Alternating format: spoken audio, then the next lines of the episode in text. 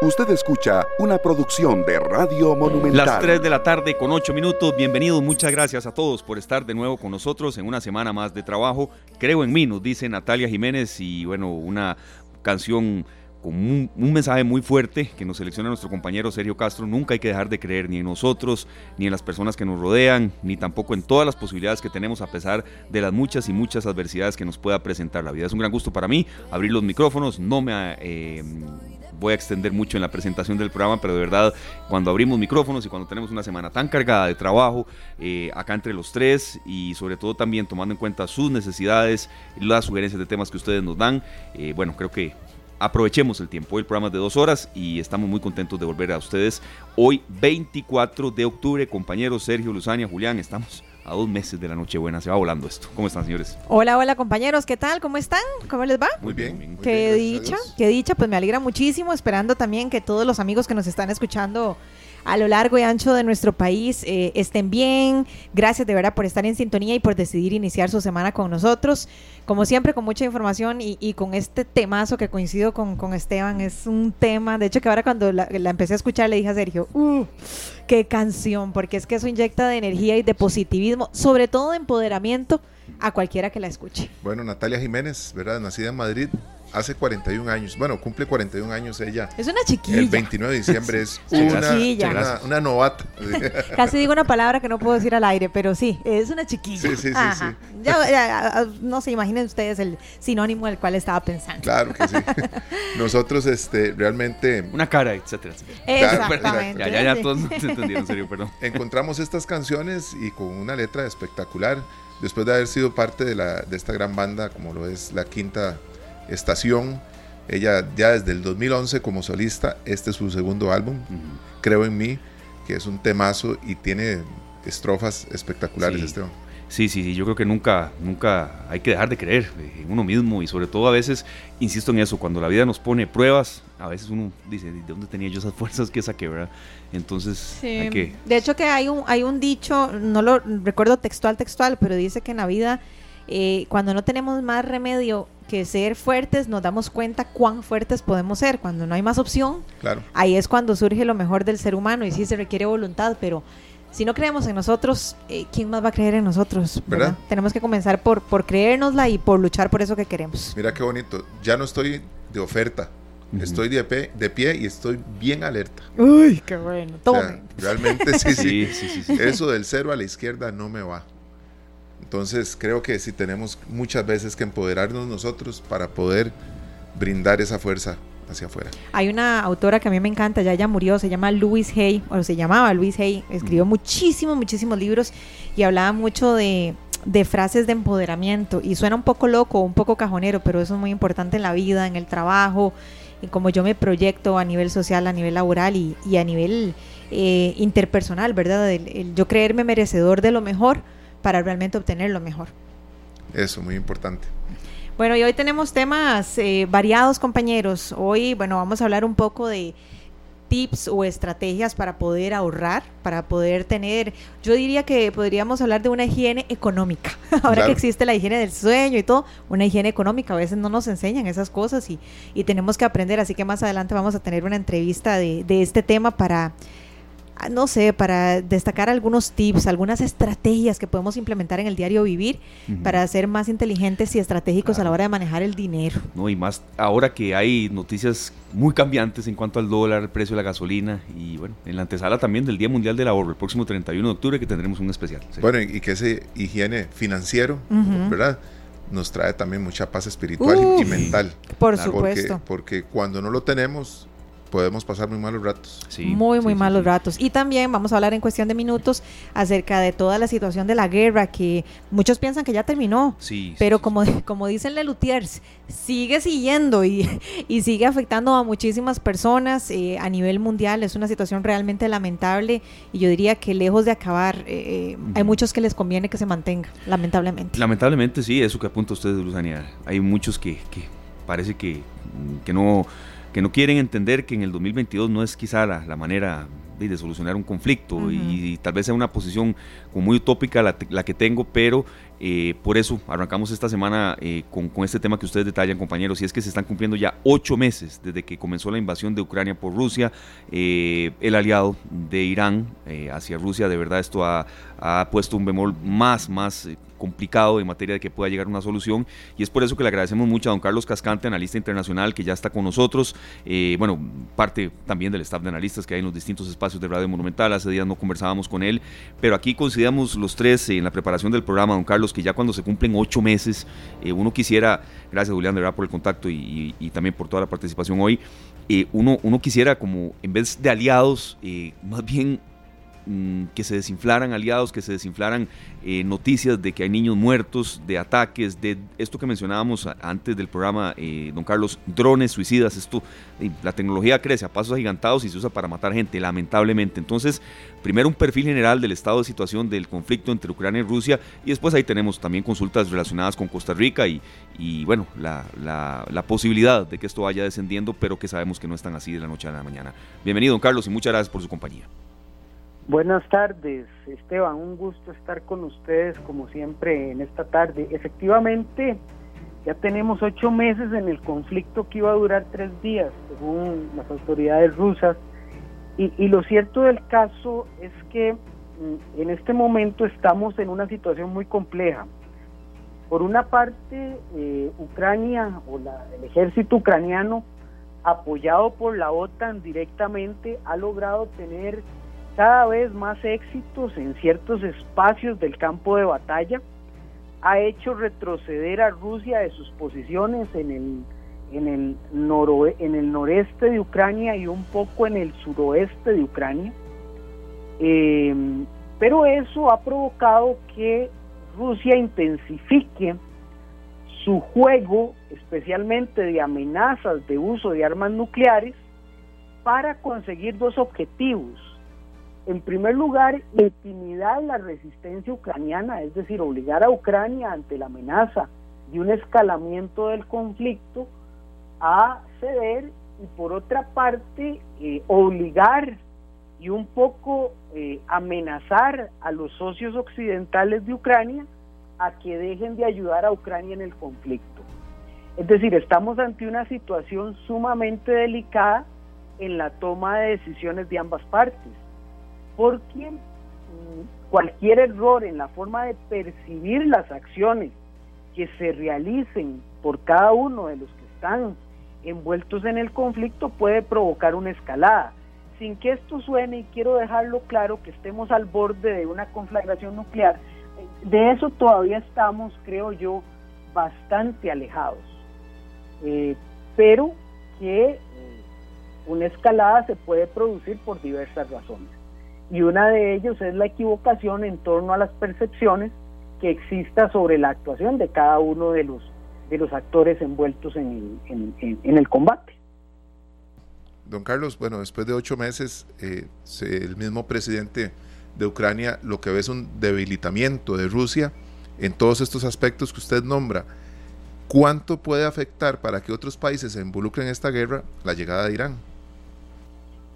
Mm, vea, mm, Irán está aprovechando la oportunidad de eh, configurarse en una amenaza en el conflicto porque eso le va a permitir establecer ciertas negociaciones por otro lado.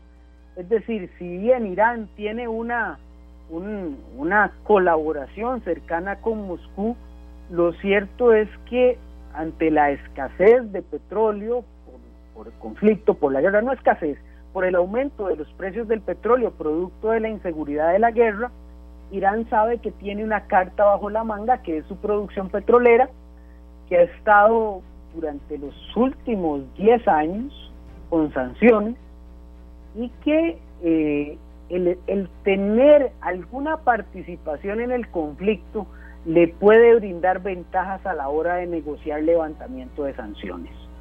Entonces, si bien es un socio por ahora de Rusia, eso habrá que verlo en el desarrollo del resto del conflicto. Eh, por otra parte, los Estados Unidos eh, y la OTAN están tan metidos de cabeza en el conflicto que al final del día eh, la participación de Irán lo que hace es justificar aún más dentro de los cuerpos de inteligencia y de seguridad de estos países la participación en este proceso.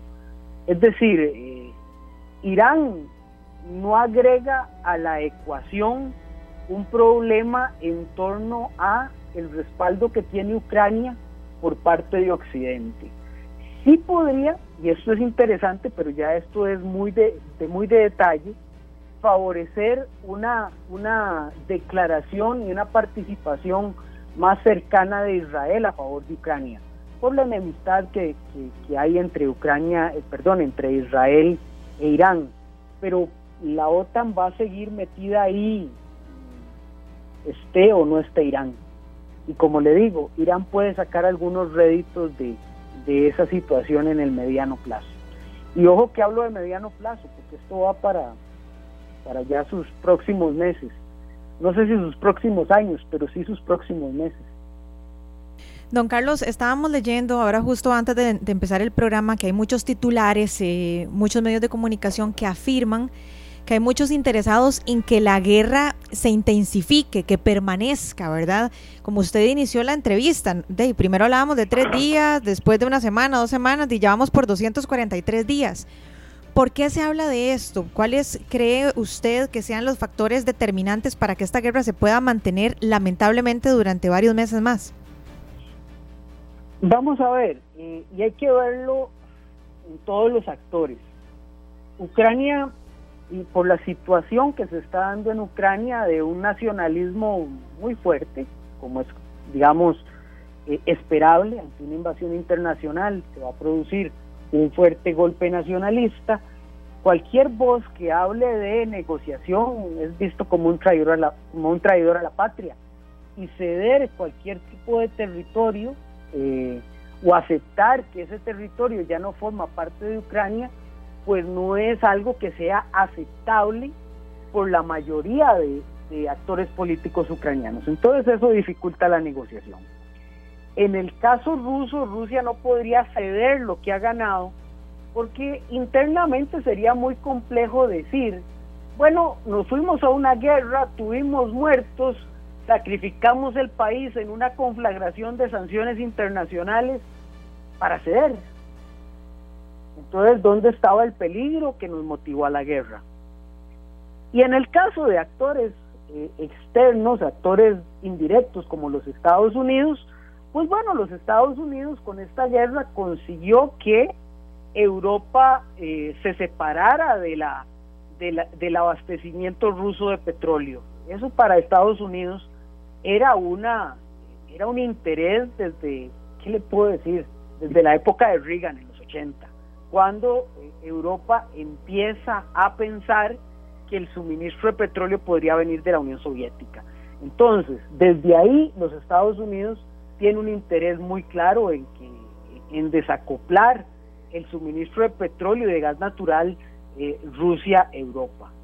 Eh, por otra parte, en todo este proceso, todo lo que es el complejo militar occidental sale muy favorecido. Es decir, los Estados Unidos ha anunciado que ha dado más de 600 mil millones de dólares para apoyar a Ucrania. Eso significa entrenamiento militar, suministros militares, eh, es decir, un enriquecimiento de, de, ese complejo militar que es muy fuerte. Eh, por otra parte, las compañías petroleras juegan con la inseguridad del suministro y han logrado recuperar todas las pérdidas que tuvieron durante la pandemia gracias a la guerra. Es decir, hay intereses económicos en los cuales una guerra, eh, una guerra debidamente eh, establecida en un lugar específico, que se mantenga por mucho tiempo, pero que no escale, es, digamos, es, digamos, eh, útil para sus intereses. Claro, en la siguiente fase de la entrevista, eh, ya, don Carlos, pues también consultaremos de relaciones que puede haber eh, ya con, con, latitudes tan lejanas como Costa Rica, precios y demás, pero, pero uno no puede pasar desapercibido un tema así y, solamente analizarlo en qué relación pueda tener con Costa Rica, de que se encarece la gasolina o, no, o, relaciones así. El mundo tiene que ser más empático, más solidario. Uno de cada cinco ucranianos, don Carlos, Sergio Luzani, amigos oyentes, no puede conseguir la medicación que necesita. Por ejemplo, esta es una de las múltiples conclusiones eh, que saca la Organización Mundial de la Salud sobre el acceso a la, atención sanitaria. Eh, decenas de niños han muerto. Esto ha sido de verdad las imágenes que uno ve, que, le llegan, que revisan cadenas internacionales, eh, son muy lamentables. La, posibilidad de que organismos internacionales, don Carlos, la OTAN, otros aliados también, organizaciones humanitarias, mm, puedan seguir alzando la voz, que no lo han dejado de hacer, ¿Puede influir en algo, don Carlos, eh, siendo usted totalmente realista en la respuesta? No. Eh, no, eh, voy a decirle por qué.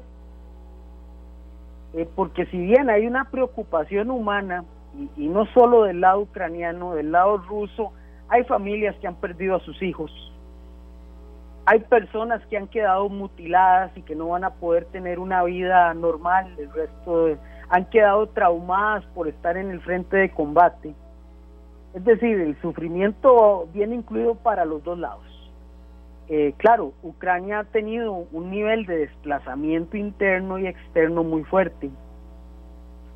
Eh, pero digamos que eh, a la hora de hablar de la guerra y, de los y de las justificantes, no justificantes, yo creo que la guerra no se justifica, de las causas de la guerra y de la paz, las grandes potencias tienen poco espacio para eh, los condicionamientos humanitarios.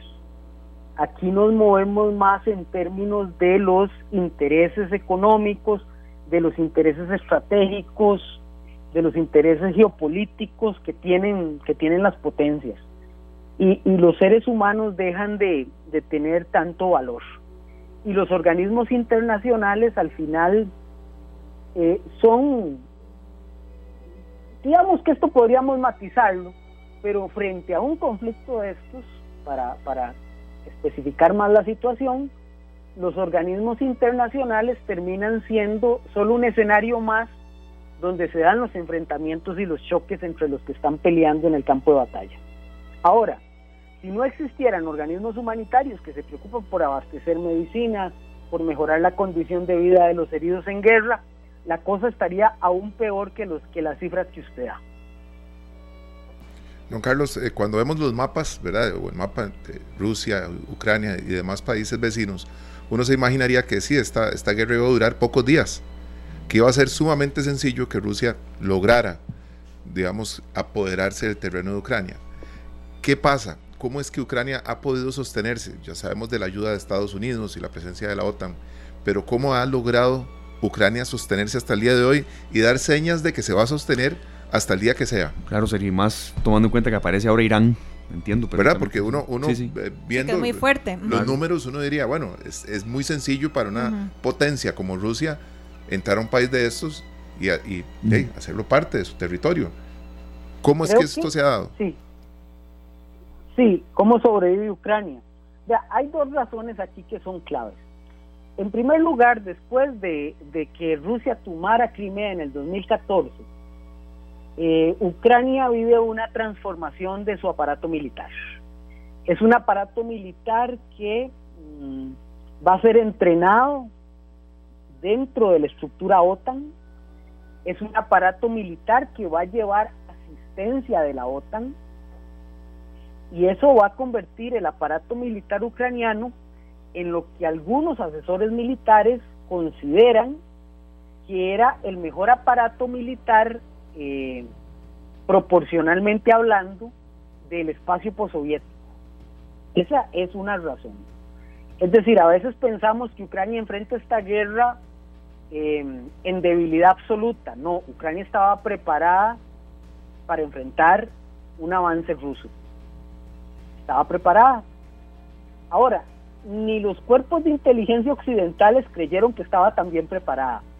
¿Por qué? Porque a la hora de la guerra hay otros elementos que hacen que la capacidad militar se eh, sobredimensione. El conocimiento del terreno, el surgimiento de un discurso patriótico nacionalista muy fuerte, eso hace que eh, las capacidades militares se hagan más fuertes. Por el otro lado, en el caso ruso, íbamos a enfrentar, Rusia enfrenta una situación bastante más compleja. En primer lugar, em, a pesar de que tiene un ejército muy grande, con mucho personal, habían informes que decían que no era un ejército tan bien preparado, que era un ejército que tenía debilidades, especialmente eh, en operaciones en las cuales tuviera que salir de Rusia, tuviera que hacer una guerra de invasión, y que el ejército ruso no estaba preparado realmente para una guerra de invasión. Em, y eso ha quedado demostrado un poco en el terreno, ¿verdad? Que el ejército ruso tenía falencias en el proceso de abastecimiento, algo que es muy interesante en las guerras, porque no le cabe otro nombre, la guerra es triste, pero eso no quita que sea interesante. Y por ejemplo, usted para sostener un soldado en el frente ocupa tres personas atrás en la logística. Entonces, si usted no está preparado para sostener la logística de la guerra, la guerra se le va a complicar. Y eso le pasó a Rusia. Por otra parte, Rusia sobredimensionó sus posibilidades al inicio del conflicto eh, y antes de que iniciara la operación rusa en Ucrania.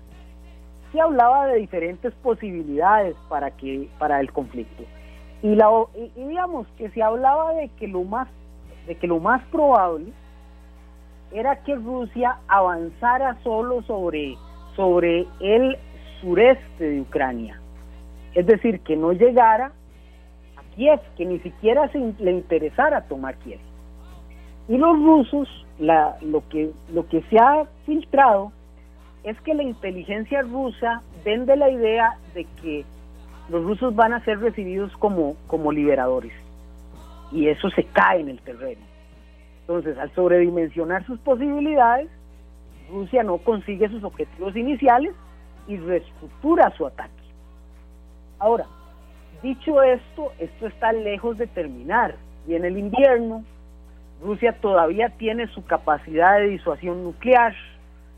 Eh, hay que ver cuánto los europeos están dispuestos a tolerar las restricciones de suministro de gas en fin, eh, Rusia todavía tiene una estructura que le va a poder, permitir resistir. Eh, generalmente las guerras, lo que dice la literatura sobre guerras, es que una guerra acaba o cuando uno de los bandos es inmensamente superior al otro, o cuando ambos bandos se quedan sin capacidad de seguir. Lo que vemos es que eh, ni lo uno ni lo otro se da en este momento. Entonces, eh, es una guerra de desgaste y el juego es saber quién se desgasta primero. Don Carlos, qué lamentable, de verdad, parece una película de terror y como usted dice, o sea, saber que los organismos internacionales eh, no pueden hacer nada en este momento es realmente triste. Estábamos viendo, bueno, por acá miles de noticias de estos drones suicidas, ¿verdad? Que están afectando a, muchos civiles, ¿verdad? Están afectando directamente la infraestructura civil.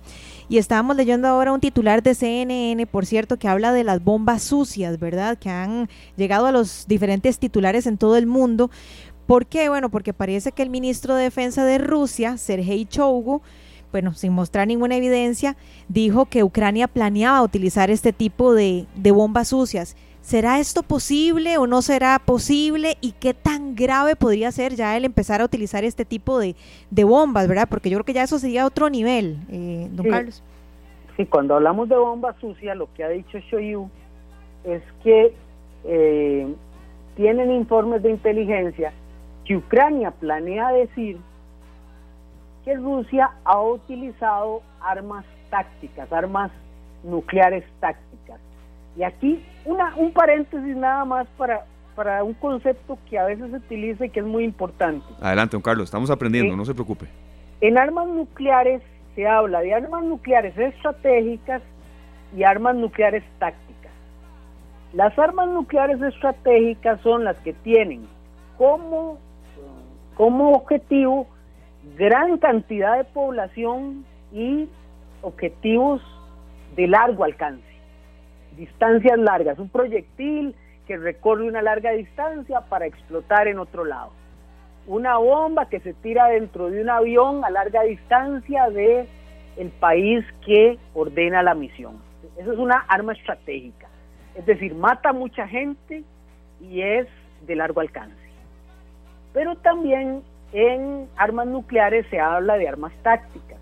Las armas tácticas son armas que no matan tanta gente, no digo que no maten gente, matan mucha gente, pero mucho menos que un arma estratégica y que son de menor alcance. Entonces, lo que lo que lo que ha dicho el ministro de Defensa ruso a sus pares en, eh, de Estados Unidos, de Gran Bretaña, de Turquía y de Francia es que Ucrania simulará la existencia del lanzamiento de un arma táctica rusa. Y eso lo hace con el fin, eh, según lo que dice el ministro, de escalar la guerra y que Occidente siga apoyando con mucha fuerza a Ucrania.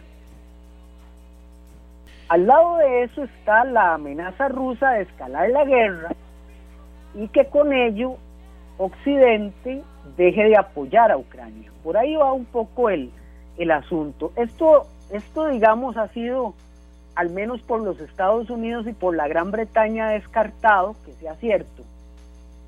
Eh, pero se tiene poca información de lo que realmente se discute. Ahora, les voy a comentar algo interesante, que es que los Estados Unidos no ha aumentado su alerta de, su alerta de, eh, de seguridad, es decir, los Estados Unidos sigue considerando que Rusia no está todavía en disposición de utilizar armas tácticas en el terreno. Entonces por ahí, digamos que todavía estamos lejos de eso. Ahora, Rusia sí tiene que conseguir de alguna manera, si quiere ganar, o si quiere negociar con cierta ventaja, es que la OTAN, los Estados Unidos y sus aliados, la OTAN, eh, deje de apoyar a Ucrania. Entonces está utilizando todo tipo de medios para, para conseguir este fin. Sí, don Carlos, lamentablemente son, son, usted dijo una afirmación muy cierta. Por supuesto, una guerra es triste, lamentable, pero no deja de ser hasta interesante ver cómo la creatividad humana puede llegar a niveles así. O sea, es una afirmación que, existe por parte de los analistas y, y, por eso usted la usa también. Don Carlos, ya, ya como para cerrar y agradeciéndole de verdad eh, su tiempo, la relación con, con latitudes ya hacia, hacia donde nosotros estamos. Cuando esto empezó, lamentablemente, hace ya casi ocho meses, pero después de dos meses, eh, el alza en algunos precios internacionales, eh, gasolina, fluctuaciones en el precio del dólar. Ahora vemos que el precio de la gasolina pues está de nuevo dándonos un respiro. No diría yo que, que, que no preocupa, pero por lo menos nos da un respiro. Alguna relación ya más directa en cuanto a precios, en cuanto a costo de, de, materiales eh, y demás, sobre todo tomando en cuenta que cuando esto empezó, lamentablemente sí era muy, muy eh, notorio, ¿verdad? Vea, estamos ante una crisis inflacionaria global que la produce la guerra y que la produce eh, la pandemia. Que todavía se siguen sintiendo efectos de la pandemia y la guerra no ha parado. Entonces, en, en los mercados internacionales de mercancías, tanto alimentarias como energéticas, se trabaja con un alto nivel de inseguridad y eso tiende a elevar precios. Estamos viviendo una reducción de precios del petróleo que tenemos que esperar cómo va a operar el mercado con el anuncio hace un par de semanas de la OPEP de que va a reducir la oferta de hidrocarburos eh, porque considera que está recibiendo muy poco dinero las empresas y los países productores a los precios que se están pagando ahora. Entonces estamos ante una probable situación de aumento de los precios de hecho, en los Estados Unidos está aumentando el precio de la gasolina y en algún momento también vamos a experimentar nuevamente ese aumento de precios. Y la inseguridad alimentaria el próximo año puede ser peor porque se va a experimentar los problemas de la cosecha ucraniana, porque en este momento Ucrania está exportando, digamos, eh, trigo que tenía almacenado, pero conforme avancemos, ese trigo almacenado se va a ir acabando y Ucrania va a tener una cosecha reducida el próximo año. Y Ucrania es un gran actor en la producción mundial de trigo y de, y de maíz, de forma tal que esperemos un 2023 complicado, más complicado que este 2022, lamentablemente, eh, ante lo que ante lo que estamos viendo la gente tiene que tener mucha precaución en su gasto mucha mucha observación de, los mercados cómo se están moviendo pero pero el 2023 incluso se anuncia un crecimiento mundial menor que el que hemos tenido este año en términos de las economías más importantes del mundo. Y efectivamente eso nos pega de cara a nosotros en Costa Rica. Don Carlos, ya para cerrar esta entrevista, y le agradecemos muchísimo su tiempo, ¿los objetivos de la guerra siguen siendo los mismos? ¿O han, se han sumado otras cosas, otras metas, o más bien han disminuido? Depende del actor, Sergio. En el caso ruso, yo creo que los objetivos de la guerra es quedarse con las partes que han anexado hace, hace casi un mes, eh, o al menos parte de eso que han anexado.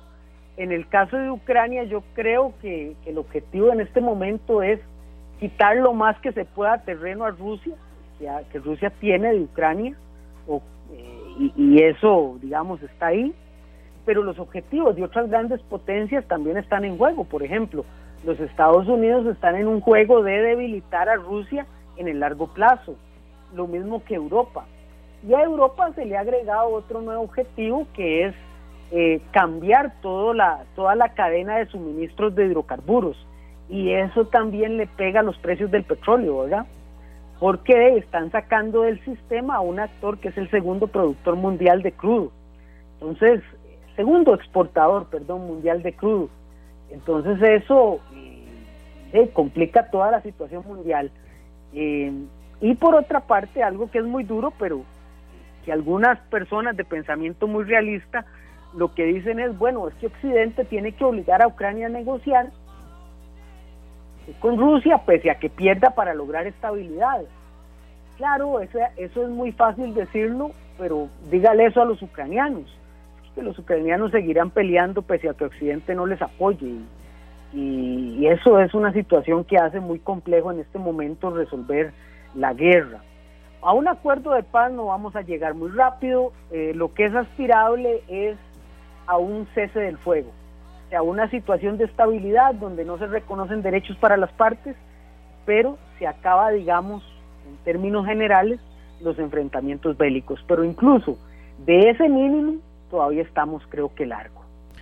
Perfecto, don Carlos Vea, le agradecemos mucho eh, su análisis y sobre todo también por lo realista que es. Eh, usted es doctor en historia, ¿verdad, don Carlos? ¿Me corrige sí, si señor. no? Sí, sí señor. con razón, con razón. Yo siento que estoy como en clases de la U, don Carlos. Muchas gracias, de verdad, porque nos ayuda a, aterrizar el tema y entender que, de que lamentablemente es algo que nos sigue afectando y quién sabe por cuánto tiempo más. Sí, hay que prepararse para, una, para un conflicto que llegó para estar mucho tiempo. Don, Carlos, muchísimas gracias. Nos reportan sintonías de Japón, nos dice, eh, como siempre, escuchándoles muy atentos, como siempre, interesante el tema. Don Jorge Sánchez, eh, a quien le damos los buenos días, ya son las 6 y 40 minutos allá en Japón. Eh, don Carlos, gracias de verdad por, por, su análisis y, ahí estaremos más adelante en contacto también. Con mucho gusto, que pasen muy buena tarde. Igualmente, gracias. Amable. Era don Carlos Cascante, docente, quien tiene una maestría en diplomacia, es doctor en historia, profesor de relaciones internacionales y bueno, nos pone de una manera muy realista en lo que está pasando allá. Eh, yo creo que mm, no podemos analizar estos temas, compañeros, no solo por la relación que tengan con Costa Rica, ¿verdad? Que si va a subir el precio de la gasolina. Recuerden cuando esto empezó, el tema del costo de los materiales de construcción, toda aquella cadena que se generó, pero que hoy, cuando ya se están cumpliendo ocho meses y exactamente son 244 días casi desde el inicio de la invasión Rusia, digo casi porque ya, ya en esas... Vamos a la mitad del día, sí. 243, casi 244, ajá. es muy lamentable que esto siga pasando y hablemos de, drones, eh, de utilizar todo esto de bombas sucias y demás y, bueno, que siga muriendo gente. A mí me duele muchísimo ver documentales donde, donde se ve eh, la escena de niños, eso es desgarrador. Sí, sí, es, es, realmente lamentable. Es una, una película de terror y lo más triste es saber que no estamos cerca del fin. Sí. Más bien cada uno, cada, cada país gana más y más adeptos y la guerra se va haciendo más, más y más grande. Y bueno, no sabemos cuándo realmente estaremos a las puertas de, del final de esta guerra que ha cobrado la vida de tantas y tantas personas. Le daremos seguimiento a este tema, de verdad, desde, distintos ángulos y sobre todo también tomando en cuenta que hay colonia de ucranianos eh, en nuestro país. Don Sergio, las 3 de la tarde con 42 minutos. ¿Qué nos decía John Lennon hace muchos años? Bueno, es que eh, esta canción tiene una particularidad. Eh, fue escrita en el año 1969 y hubo una, un acuerdo entre las partes, hablemos de Paul McCartney y John Lennon, que cualquier canción que escribiera cualquiera de los dos iba a salir en los créditos como Lennon McCartney. Sí. cualquier canción la escribiera cualquiera de los dos iba a llevar en los créditos el nombre de los dos. Ok. Y ya había una relación un poco tirante a veces. No, no. que no. Eh, la, relación se puso tensa entre los cuatro amigos cuando básicamente llega Yoko Ono a la vida de John Lennon. Porque ella empieza a interactuar con ellos en el estudio y eso rompió la química de los amigos, de ese círculo cerrado que tenían. Ya Lennon decía algo y la volvía a ver a ella, a ver si ella aprobaba lo que él estaba diciendo a los compañeros y los compañeros ya sintieron que se rompió, ¿verdad? La magia. Entonces, cuando la canción sale, al ser escrita en 1969, le, le ponen los créditos de Lennon McCartney. Y no era así. Ya era un proyecto aparte en donde Lennon quería eh, salir adelante y más, y más allá. Cuando se separan los Beatles, él con Yoko Ono forman la banda Plastic Ono Band. Entonces ahí la canción se publica se convierte en un éxito en los Países Bajos, en todos. Eh, realmente fue número uno en Holanda, número dos en Inglaterra y número 14 en los Estados Unidos. Todo esto en 1969. O sea, todo un hit, en otras un palabras. Batazo, ¿verdad? Porque estaba compitiendo incluso contra canciones de los mismos Beatles. Cierto. Cuesta, sí, hay que darle un chance a la paz. Bueno, a veces hay canciones que se merecen esta presentación. Vamos con Démosle una oportunidad a la paz. John Lennon, ya regresamos. Las 3 con 54 minutos en esta tarde escuchamos a Juanes con una canción de esas que uno dice, me hacía falta escucharla, necesitaba escuchar algo así, no creo en él jamás. Sí, sí, Juanes tiene mucha fuerza en su voz, en sus interpretaciones y en sus presentaciones. ¿También lo ha visto, Luzano? ¿Usted en vivo alguna vez? No, nunca. En vivo nunca, nunca lo he visto. ¿Ustedes han tenido la oportunidad de verlo? como les mencionaba, lo vi en un aeropuerto. Ah, bueno, que ahora nos este, contabas detrás de micrófono, sí. Demasiado amable fue, de verdad. Y que a Indra eh, se le iluminaron los ojitos y se llenó de felicidad. Igual que las hermosas que estaban pidiéndole fotos. Eh, me imagino, me imagino. no, pero sí, un gran artista. Ahora, ¿de cuándo es este tema? ¿Es, ¿Es, un tema nuevo? ¿Ya es un tema viejillo? No, no es un tema nuevo. Eh, bueno, reciente, reciente no es, pero no es de sus éxitos más, ah, más antiguos. No es tan comercial, digamos. Exacto. Pero está buenísimo, buenísimo, buenísimo. Bueno, como usted mencionaba, Luzania, siempre es momento para tener buenos hábitos de ahorro, de consumo, de educación financiera ha sido un año dificilísimo, creo que un poco menos difícil quizás de, de cuando la pandemia arrancó, de cuando se cerraron eh, posibilidades de negocios, de cuando los salarios se redujeron y demás, pero siempre es bueno escuchar a gente que sabe del tema, es por eso que le damos la bienvenida, le agradecemos mucho a Larisa Martínez, gerente de productos de depósitos de Scotiabank, que esté con nosotros. Eh, la, doña Larisa, bienvenida, es la primera vez que está, pero sabemos que no será la última y, sabemos que la gente necesita saber cómo mejorar hábitos de ahorro, sobre todo también teniendo en cuenta la fluctuación del dólar, eh, hoy está en un piso bajo ya vamos a ver exactamente en estos momentos el precio de, tipo de cambio de compra y venta a esta hora, 3,57 minutos. Pero bueno, tal vez la consulta inicial es esa, cómo mejorar hábitos de ahorro tomando en cuenta la época que se nos viene y que cuando nos demos cuenta estamos de, en la cuesta de enero. Bienvenida, doña Larisa. Muchas gracias, buenas tardes. Pues sí, es importantísimo eh, considerar siempre la posibilidad del ahorro, no importa cuál sea el ingreso, siempre es necesario que tengamos eh, eh, un ahorro por ahí para imprevistos o para ya temas específicos. Ahora, a fin de año que eh, recibimos más ingresos en aguinaldos y en dividendos de asociaciones y en bonos de muchas empresas, siempre es importante de todo ese dinero extra que recibimos poder este, tomar una porción y guardarla para iniciar el año que viene sin cuesta, así como lo mencionabas, que siempre se habla de la cuesta de enero, pero lo importante es eh, empezarlo sin, sin cuesta.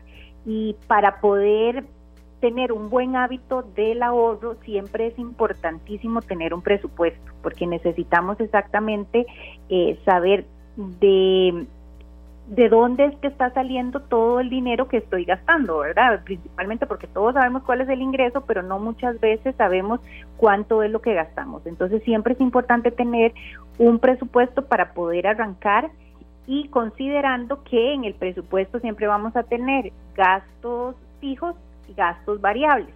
El ahorro siempre tiene que ir después de los gastos fijos. Nunca lo dejamos para lo que me sobró, con eso ahorro porque si no realmente nunca va a sobrar, porque siempre vamos a tener en qué gastar. Entonces el ahorro siempre es importante mantenerlo despuésito de los gastos eh, fijos que sabemos que es eh, em, la vivienda, la alimentación, los servicios públicos, ¿verdad? Todas estas cosas que es de primera necesidad. Luego de eso tenemos que tener el porcentaje de ahorro dependiendo del ingreso de cada uno. Doña Larisa, ahora, eh, cuánto sería bueno ahorrar, ¿verdad? Porque, bueno, usted ya nos aclaró de que es importante hacerlo y después de esos gastos fijos, evidentemente, no vamos a, empezar a ahorrar si tenemos que pagar el agua y la luz, ¿verdad? Sino después con qué pagamos el, agua y la luz. Pero, ¿qué, ¿qué, porcentaje sería bueno ahorrar? Porque es que hay personas, y uno escucha, de que no, es que no, yo no puedo ahorrar ni dos mil colones. ¿Deberíamos de pensar ya en un porcentaje fijo o cuál es la recomendación?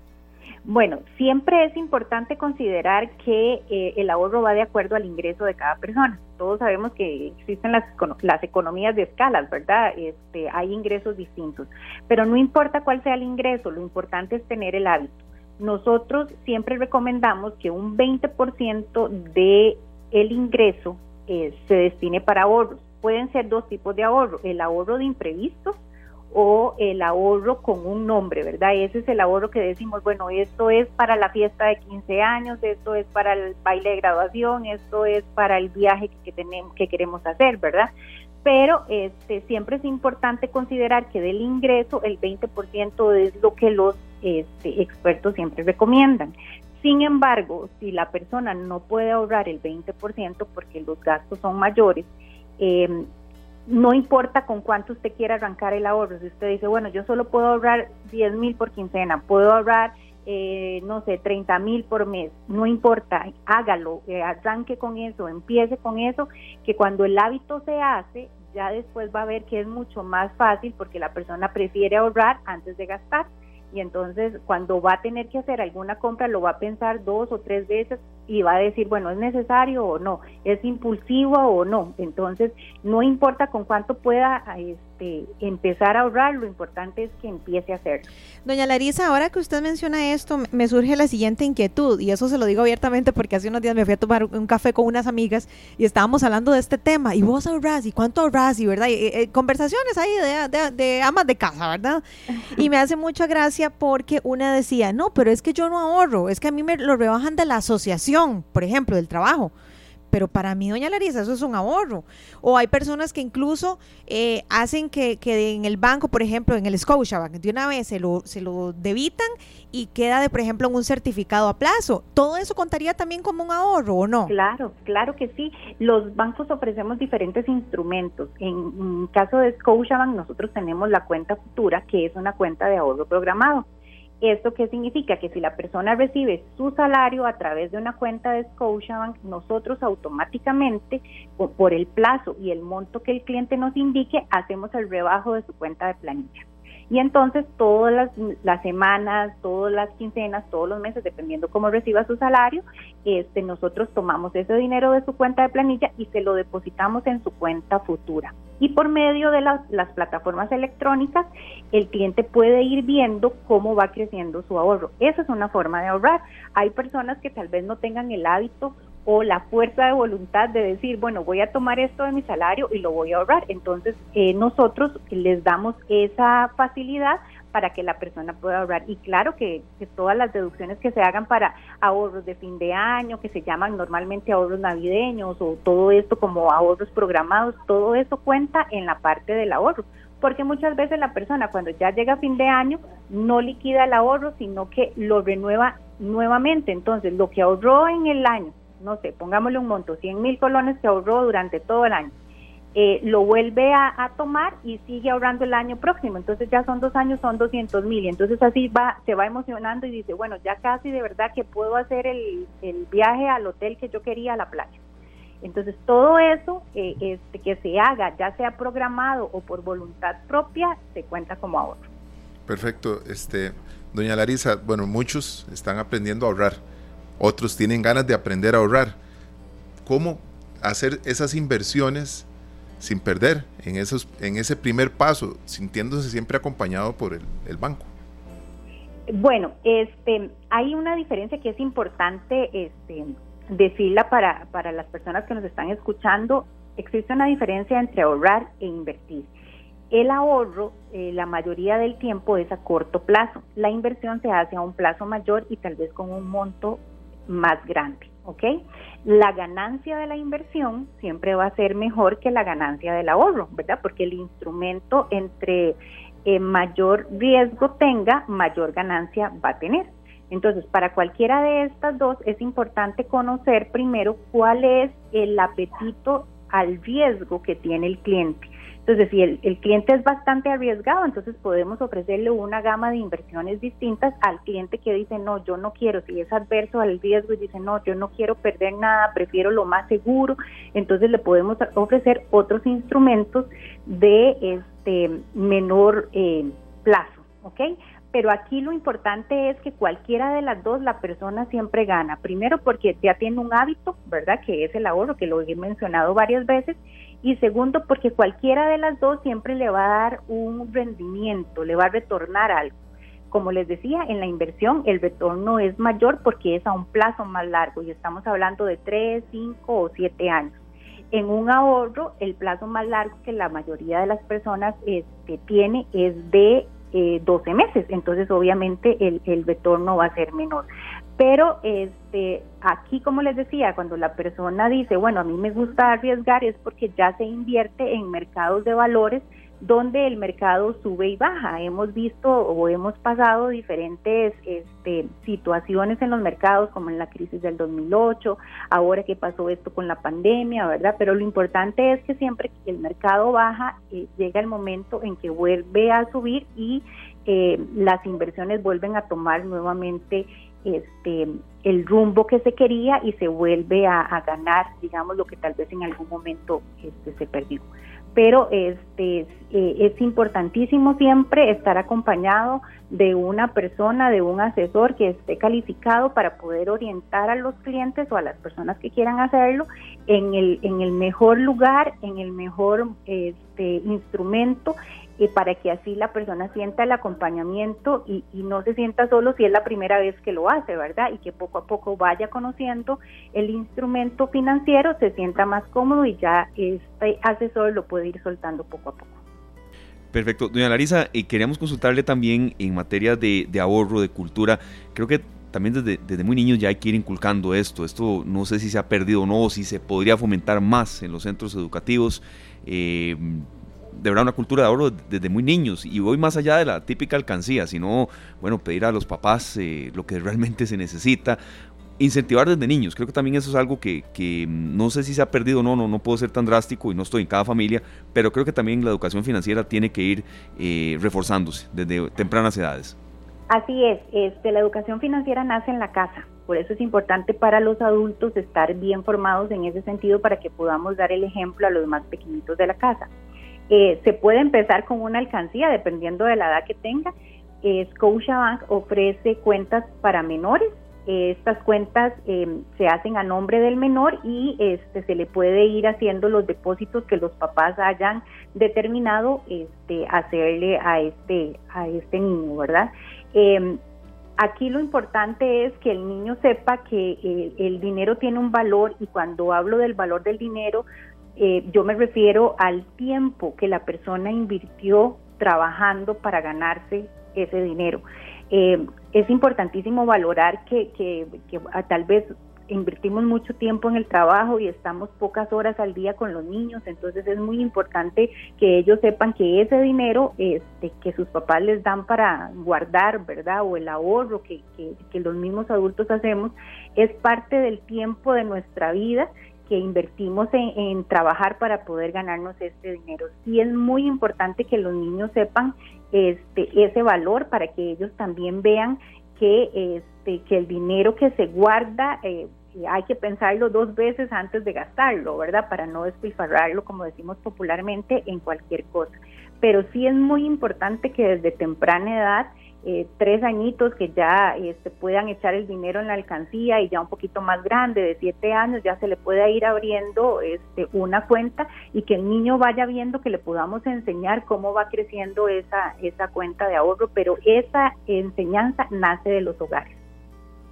Bueno, doña Larisa, yo creo que nos ha compartido usted esta tarde eh, buenas recomendaciones. Eh, lo importante es empezar, ¿verdad? Eh, programarnos y poder de esa manera, de poder pagar todas nuestras nuestras cuentas y hasta tener una meta, ¿verdad? Siempre es bonito tener una meta y decir, ay, de aquí a tantos meses voy a lograr tener platita para tal cosa. Así que el hábito del ahorro lo tenemos que empezar a fomentar, como usted bien lo decía, desde que son pequeños. Le agradecemos muchísimo, de verdad, por toda la información que nos brindó esta tarde. Muchas gracias a ustedes por el espacio. Que tengan buena tarde. Muchas gracias, doña Larisa. Bueno, y vean ustedes, doña Larisa Martínez, gerente de productos de depósito de Scotiabank, hablándonos hoy de de lo importante que es el ahorro, que por cierto, el 31 de diciembre, el 31 de octubre, no es solamente el Día Nacional de la Mascarada. Está pensando usted en el 2023. imagínese, es que yo estoy pensando en Navidad en realidad. y sino que también es el Día del Ahorro, ¿verdad? Entonces, ¿cómo, ¿cómo es importante empezar a trabajar esas cosas desde que son pequeñitos, ¿verdad? Los chiquitos. Yo creo que también hay que, hay que mencionarlo con, con claridad y con realismo. Hay familias que les cuesta mucho, de verdad, pero tal vez... Eh, nos mencionaba uno de las personas que hemos contactado para ese especial que tendremos el próximo lunes, eh, que a veces ahorrar significa también, es un sinónimo de gastar menos, de gastar lo menos posible. Eh, suena duro, sí, pero estamos en una época en la que de verdad usted no le puede decir a una persona que ahorre el 50% de su salario. ¿Con qué, ¿Con qué cara le dice uno a alguien eso? Es, no, entonces, Y hay personas que con, costos les alcanza para pagar su comida, entonces no, no, no se puede pretender eso. Sin embargo, compañeros, vean, cada quien si, lo, si hace un examen de conciencia, verá que es que puede y que no puede, pero a conciencia. Yo hace 3, 4 años empecé a hacer un ahorro que para mí ha sido la mejor eh, decisión de mi vida. Y es que empecé a hacer un ahorro para el marchamo. Ah, porque les voy a ser muy franca, me daba mucha cólera, mucha cólera, sigo más sincera. De cuando me pagaban el, el, aguinaldo, eh, eh, de ahí era como ir a pagar el, el, marchamo. Y yo decía, pero entonces, entonces ¿qué me compro yo? ya me depositaron el marchamo, no el aguinaldo. exacto. y entonces eso me daba un culirón que entonces ahora, desde hace como cuatro años, vieras que apliqué ese tipo de ahorro. De hecho, que se llama marchamo y el año que sea, marchamo 2023. Y es una belleza porque por quincena me rebajan un monto X. De hecho, que escogí un monto pequeñito para no sentirlo mucho. Y en noviembre se me deposita mi misma cuenta y yo ya ahí tengo mi marchamo y ya no lo sentí. Es una buena idea. Agarren volado, les aseguro que se les va a facilitar mucho la vida. Muchísimo. Yo lo que trato a veces de, de invitar un poco menos, ¿verdad? sí, claro. Quitarle el precio a los chocolates. Ya me arrugaron los ojos. Sí, no, es que Esteban a veces nos regala un chocolate de 150 colones y nos cobra 75. Este, eso no, eso no es cierto. Qué bárbaro. No no, no, no, lo termina cobrando, pero sí nos dice que, que le costaba 150. El precio. Vamos a la pausa. Vea, son las 4 con 10 minutos. Quiero enviar, señores, un saludo muy especial a la familia Aarón Nepadilla, mi papá, mi hermano, y ahí va toda la familia rumbo a Flamingo, Guanacaste. Van por Avangares. Es una lluvia muy ligera y bueno, mi papá, don Fernando, va a tomar unas merecidas vacaciones. Está muy bueno, Muy bien, muy bien, don Fernando. Disfrute muchísimo. Aproveche y baile por allá, que lo he visto, ¿verdad? Con sus dotes ah, también. Sí, sí, sí. Tal vez pueda ir a tirar algún aro por allá, pero no, un saludo para todos ellos y, y la gente que va en carretera. De verdad, en algunas zonas está lloviendo, en otras no tanto. Eh, tener en cuenta el tema de los microclimas, de que hay carreteras cerradas. Entonces, bueno, saludo para ellos, pero sí, mucha prudencia y mucha paz en carretera. Bueno, tenemos una canción eh, que se llama Canción de la Esperanza y dos veteranos de la música en España, Víctor Manuel y Rosendo Mercado, eh, nos traen una canción con un mensaje también que tiene que ver con empoderarnos. Ya regresamos. Las 4 de la tarde con 18 minutos ingresamos al bloque eh, ya en conjunto con nuestro compañero director de noticias Monumental, Polo Yoa, que eh, no se lo pude contar, los cortes comerciales siempre son un remolino por acá, pero eh, la anécdota que les conté a ustedes la quería compartir con Polo Yoa, que es parte total de esta tarde, así como los compañeros de Noticias Monumental también.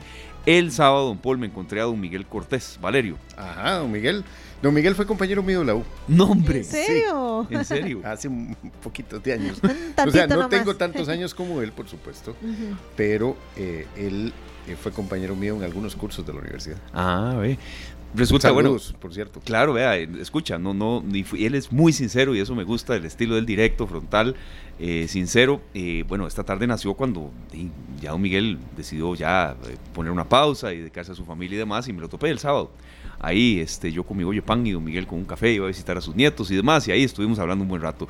Y este, yo le dije, don Miguel, hace rato yo quería comunicarme con usted, agradecerle, fue, fue una abraza fuerte la que tomamos acá, ya nos encaminamos lentamente para tres años, y me encontré a don Miguel Cortés totalmente, vea, era como encontrarme al mismo serio que nos veíamos aquí en los pasillos. Claro. Lúcido, muy bien de salud. Y aquí me mandó sus, comentarios hacia el programa. Ahí que, hay, que hay cositas para mejorar también muy agradecido y, sobre todo muy, muy compenetrado eh, de una emisora que, que con solo esa conversación que tuvimos se nota que él no ha salido de Monumental. No, la huella que dejó Miguel es, es, fuerte.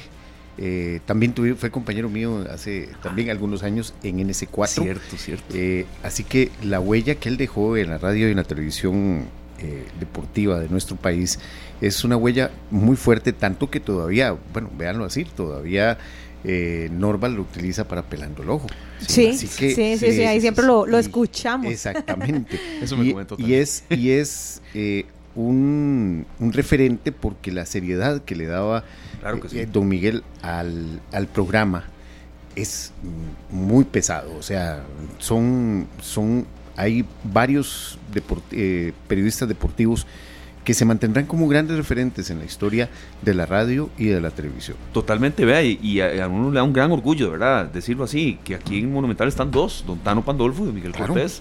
Y, bueno, de verdad, para mí, cuando, cuando esto se, esta posibilidad de esta tarde, no me extiendo mucho, sabemos que viene con un menú cargadísimo de noticias hoy lunes, se abrió esta posibilidad, la responsabilidad era muy fuerte, serio, lo comentábamos aquí, ¿no? no tomamos una brasa fuerte y haberme topado Miguel el sábado, eh, no podía yo no, no comentarlo. Sí, claro, claro, es que es una institución en la radio, ¿verdad? Sí, una institución de la radio. Él hizo radio, hizo televisión, escribió también para el periódico. Eh, en realidad, eh, Miguel Cortés es eh, ese sinónimo del gran de los programas deportivos que mantuvieron un estilo propio y muy muy apegado a la seriedad, ¿verdad? De, de los contertulios y de las informaciones que ahí se daban. Mucha seriedad y ahí nos, mandó algunas. Muy elegante siempre. Totalmente. Seguirá tenía, coleccionando corbatas. Tenía un... ah, ¿en serio? Sí, bueno. exacto, vea, en serio, qué buena memoria. casi mil. Sí, yo leí ese Tenía más de mil corbatas. O sea, él no repetía una corbata, yo no le conocí una corbata repetida. Cuidaba el lenguaje de una manera que, que, daba gusto. Entonces, bueno, eh, nos da gusto saber que, que él ahí nos escucha y nos nos sugiere y bueno, ahí hay que, hay que seguir fuerte. Un saludo. para Muchas gracias, muchas gracias, don Miguel. Qué bonito saber eso. Sabía Paul que iba, que iba a sentirse bien porque usted es parte de este programa y bueno, no sabía yo que, que habían sido compañeros de la U. Sí, de la U y un tiempo en que él estuvo en Canal 4, eh, en NC4 hace otro, ratillo, ¿verdad? Ahí me tiró un filazo, porque él, lo es, ¿verdad? También con su estilo, en el tema de la liga, ni lo dudo. Adelante, Paul. Bueno, dejemos la parte deportiva porque después eh, herimos susceptibilidades.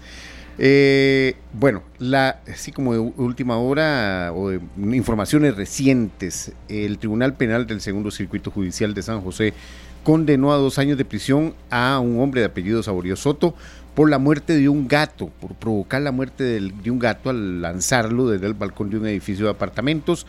En un video que trascendió y que recordemos marcaron las redes sociales en agosto del 2020 cuando estábamos en la, en la mitad de la pandemia, ¿verdad? Sí, fue terrible. Eh, este hombre fue condenado a estos dos años de prisión, sin embargo, los jueces le concedieron el beneficio eh, de la ejecución condicional de la pena, por lo que no irá físicamente a prisión. Sin embargo, eh, ya queda, queda fundamentada esta, esta sentencia desde, desde el carácter penal que eso es lo que mucha gente considera de que eh, algunos consideran de que es un logro que se haya llevado este caso de maltrato animal al ámbito penal y ya acusarlo como un, como un caso de eh, castigo fuerte desde el punto de vista penal. Así que eh, ya hoy quedó, en, quedó, se anunció esta sentencia que aún así eh, ya eh, la Asociación de Voluntarios de Corazón, eh, de, que es una organización pro animal, presentará una apelación con el objetivo de que se elimine este beneficio concedido y el joven descuente su pena de prisión. Recordemos este caso, el que, realmente nos escalofrió. Sí, conmocionó al país entero. Conmocionó al país entero ese video de, de este muchacho lanzando un gato desde una enorme altura, aproximadamente unos 27 metros de altura, y esta, las, las lesiones le provocaron la muerte a este menino. Recordemos que esto es uno de los primeros eh, casos que llegan, que llegan eh, desde el punto de vista penal tras la eh, aprobación de la ley de maltrato animal que fue aprobada en la legislatura anterior. Así que es parte de esas informaciones que llaman mucho la atención esta tarde. Otra, bueno, para los que usan el Airbnb. Bueno, Sí. Yo. Hacienda. Sí, a los años los hace poco, si no me equivoco, no me acuerdo en qué. No, en- No, no, yo, yo voy a ser muy honesta. eh, yo siempre lo uso. Llevo muchos años de usarlo. Bueno, ahora vas a tener que calcular un poquito más. ¿En serio? Sí, porque el Ministerio de Hacienda anunció la actualización de la lista de servicios transfronterizos que van a pagar el 13% del valor agregado, Mm, del impuesto al valor agregado, a partir del no- de noviembre. Así que se une a la lista de, de plataformas de streaming y de otros servicios transfronterizos, se une Airbnb, Homeway y Vivo. Así que esas tres... eh, 13% entonces. 13% Ujú. habrá que calcular un poquito más, Porque esas, eh, esos servicios transfronterizos, esas plataformas, pagarán un 13% del impuesto al valor agregado. Recordemos que ya en esta lista bastante eh, importante ya se encuentran Uber, Didi, Netflix, Disney Plus, HBO Max, bueno, muchas de streaming, pero también como el caso de eh, Airbnb, Homeway y Virbo se suman a esta lista que pagarán a partir del mes de noviembre el 13% del impuesto al valor agregado. También una noticia que nos ha llamado mucho la atención y que tendremos eh, en detalle en nuestra tercera eh, emisión de Noticias Monumental, eh, el, el llamado a la vacunación para los niños eh, contra la COVID-19 parece que no está calando. Solo uno de cada 10 niños menores de 10 años ha recibido la vacuna contra la COVID-19. Entonces, eh, yo, eh, ya llevamos tres semanas en que está disponible esta vacuna y los niños no, eh, solo uno de cada 10 niños están recibiendo o ha recibido la vacuna. Recordemos aquí varias cosas. Primero, que la vacunación en menores de edad es obligatoria. Eso no se ha eliminado. Eso no nadie se lo ha brincado. Eh, yo sé que hay mucha gente que considera de que no es necesario, de que hay muchísimos peros y hay muchas dudas. Yo lo que recomiendo es que hablen con su pediatra, que hablen con el pediatra del niño y escuchen, escuchen cuál es la recomendación del pediatra. Esa es la mejor recomendación. Y recordarles nada más que la vacunación de los menores de edad es obligatoria, no hay quite. Y eso lo ha dicho la sala constitucional, lo ha recalcado el gobierno, lo ha recalcado el Ministerio de Salud, lo ha, recalcado la Caja Costarricense del Seguro Social. Eso es nada más nuestra observación eh, para que eh, se siga dando o se siga aprovechando este tipo de eh, vacunación. Solo uno de cada 10 niños está vacunado en este momento contra la COVID-19. También en otros temas de salud, la ocupación por virus respiratorios, que no necesariamente es COVID-19, eh, sigue bajando en el hospital de niños, sin embargo, todavía, todavía hay más de 90 menores que están hospitalizados y ya con solo eso ya debería tenernos las alertas arriba porque eh, la situación de eh, los virus respiratorios colmó, sobrepasó eh, en algunos momentos la capacidad del Hospital Nacional de Niños. Todavía estas semanas, recordemos, esta semana y hasta el 31 de octubre se mantiene la obligatoriedad del uso de la mascarilla en los centros educativos, centros de salud y también en los eh, servicios públicos de transporte, es decir, autobús, taxi, tren, cualquier servicio público que usted utilice debe usar la mascarilla.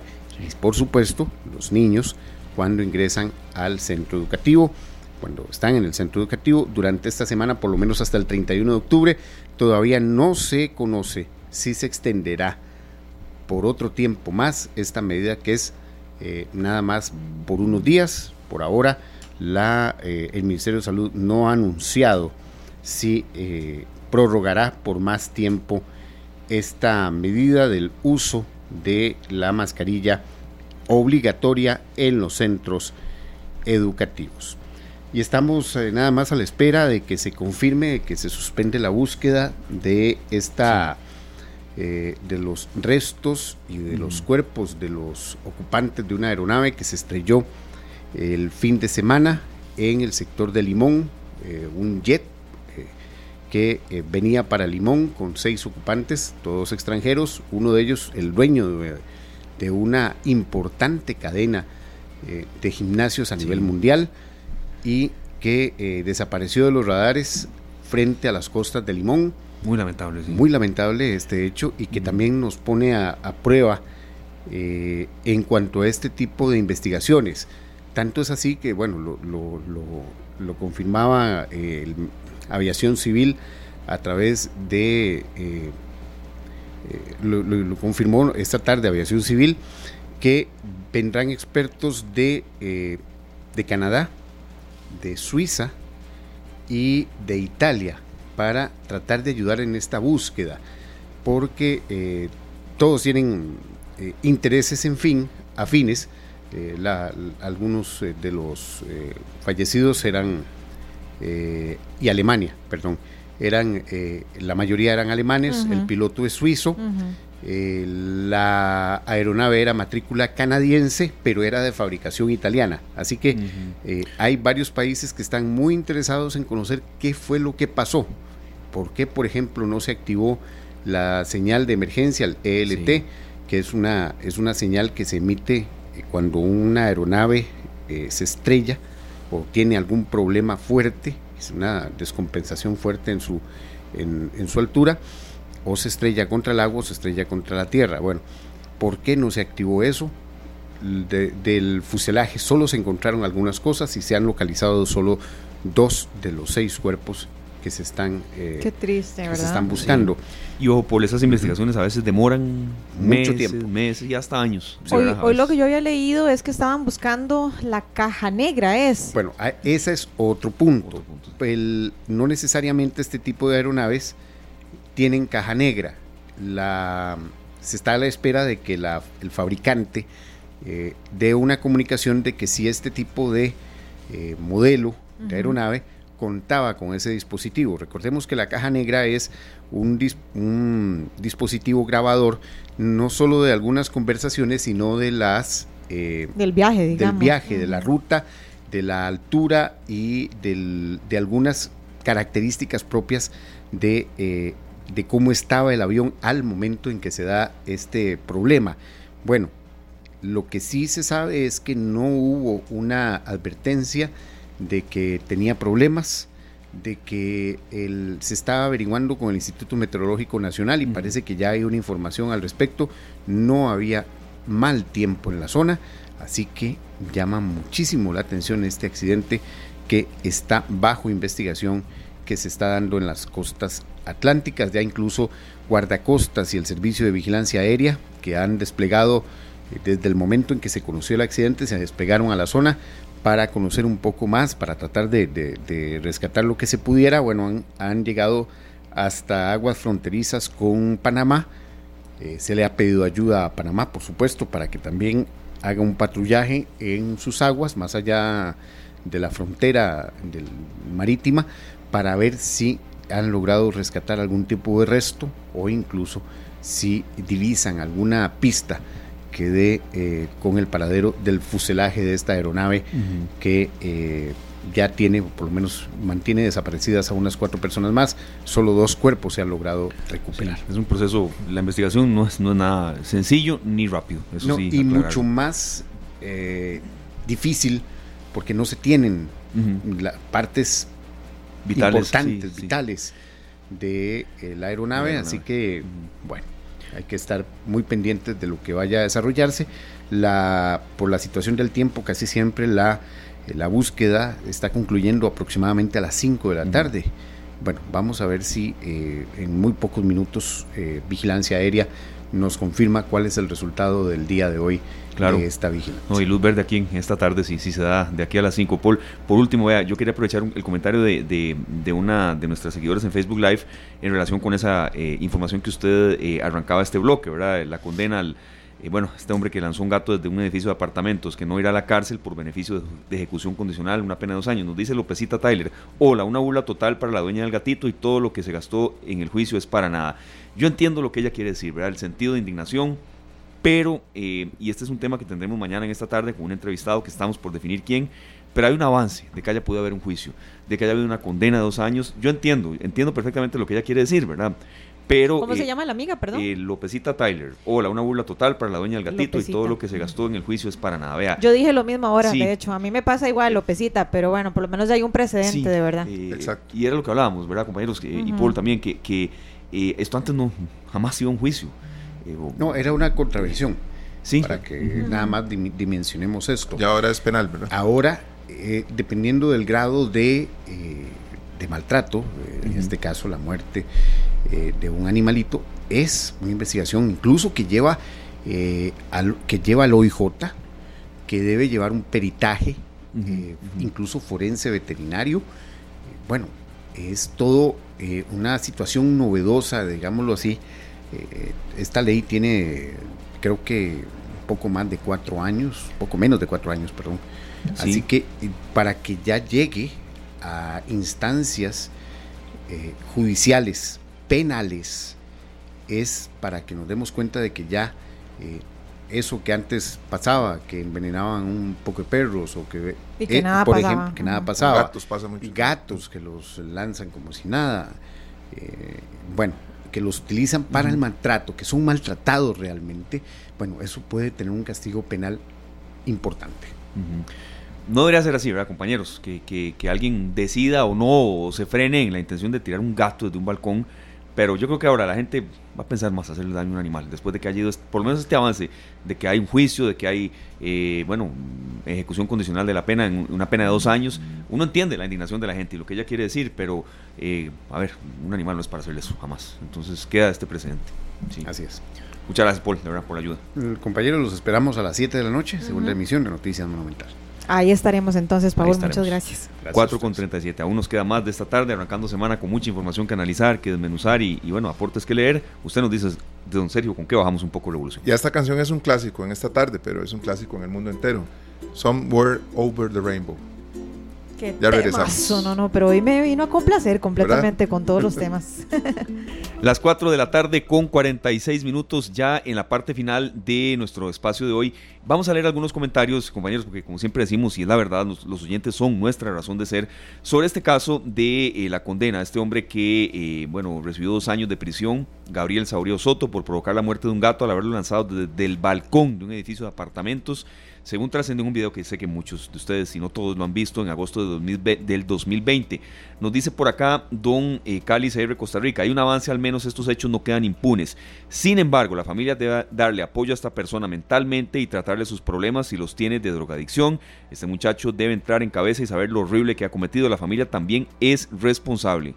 Qué buen comentario este de, de Cali CR, de Bueno, verdad. do- don Johnny Salazar Sí. nos dice que lo importante es que se sentó un precedente en contra del, malta- del maltrato animal y que es increíble tanta maldad hasta zoofilia han sufrido muchos animales en Costa Rica.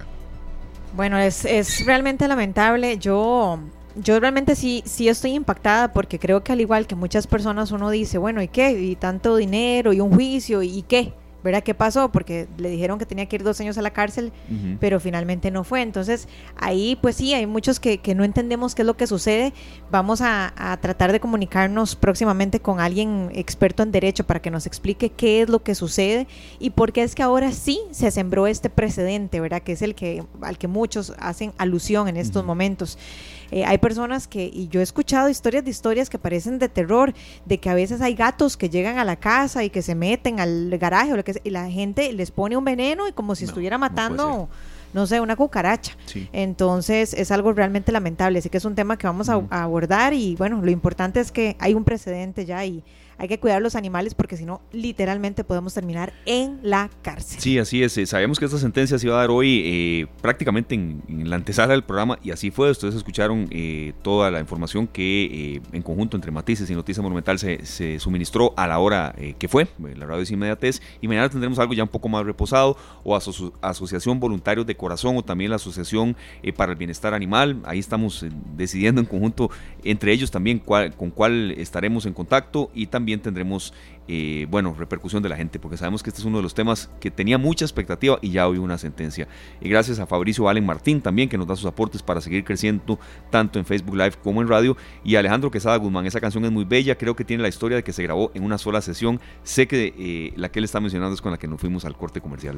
Claro, sí. claro, ese, ese tema es lindísimo y sabemos que pues a mucha gente le gusta la versión original, que es del año 1939, y ahora haciendo este, esa investigación con Pablo Ulloa, y creo que sí. las dos versiones. Las dos versiones. Y bueno, mañana vamos a tener horario eh, normal para que nos acompañen a las 3 de la tarde, así que desde ya los queremos invitar para que nos sintonicen con muchísima información y cualquier sugerencia, cualquier comentario, ojalá que nos lo hagan llegar a través de nuestro eh, Facebook. Nos encuentra como Canal 2 Costa Rica. Así es, muchas gracias a todos de verdad por haber arrancado la semana con nosotros. Tenemos un menú muy robusto para esta semana para ir analizando y por supuesto también todas las sugerencias de ustedes eh, serán siempre bienvenidas. ¿Cómo estuvo el concierto de Daddy Yankee, este, Luzania, no? No, no fui. Yo me fui para San Carlos. Ah, sí, eh, San Carlos estuvo muy bonito y yo me tiré a Daddy Yankee por las redes sociales de todos mis amigos que fueron, qué dichosos. Pero bueno, sí, dicen que estuvo espectacular. Eso, eso escuché, sobre todo muy cargado de energía y varios de los que están aquí en el edificio ya los he escuchado hablando. Sí, que fue pero dicen que estuvo espectacular. No lo dudo, no lo dudo. Y bueno, espectacular también fue que el fin de semana estuvimos trabajando. Porque a pesar de que el viernes nosotros a las 5 de la tarde nos vamos para la casa, siempre existe esa posibilidad de compartirnos alguna información que nos convenga para esta semana. Y eso tenía que ver con la música. Así es que el viernes en la noche, Luzania haciendo una tarea encomendada hace días. Ah, Así de intensa, yo el viernes escribiéndole a Sergio, ¿verdad? Me, escribe, me manda una canción de, de, esta gran cantante colombiana, Mónica Andrea Vives Orozco, eh, artísticamente conocida como Maía, ¿verdad? Y la canción lindísima, Palante creo que son de esas cosas que uno se encuentra por ahí a veces y que Luzani y yo hemos acordado que cuando apareciera una canción así, que la compartiéramos para, para compartirla nosotros también en el programa. Es que yo creo que la, la, música es capaz de contagiarnos de positivismo o por el contrario, si andamos bajoneados y escuchamos una canción ahí medio cortavenas, bueno, eh, está peligroso el asunto. Y esta canción, desde que yo la escuché, yo dije, wow, esto yo quiero que todo el mundo la escuche si es que no lo han, bueno, la han tenemos, escuchado. tenemos buen tiempo, así que creo que eh, no la presentemos más, don Sergio. Usted le pone la cereza bueno, al pastel. Esto que dice, hay que estar dispuesto a apostarlo todo, porque en la vida todo se vale. Y así mismo, así nos despedimos con Maía. Y para adelante. Feliz tarde, gracias. Este programa fue una producción de Radio Monumental.